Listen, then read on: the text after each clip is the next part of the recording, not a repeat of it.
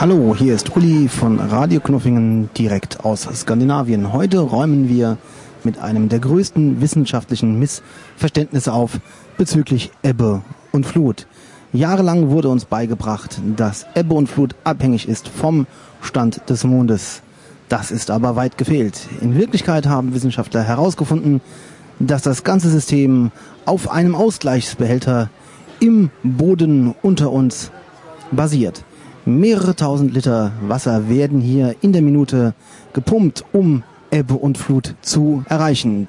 Um einen Tidenhub von rund vier Zentimeter zu erreichen, bedarf es doch einigen Aufwandes, der hier in Skandinavien betrieben wird.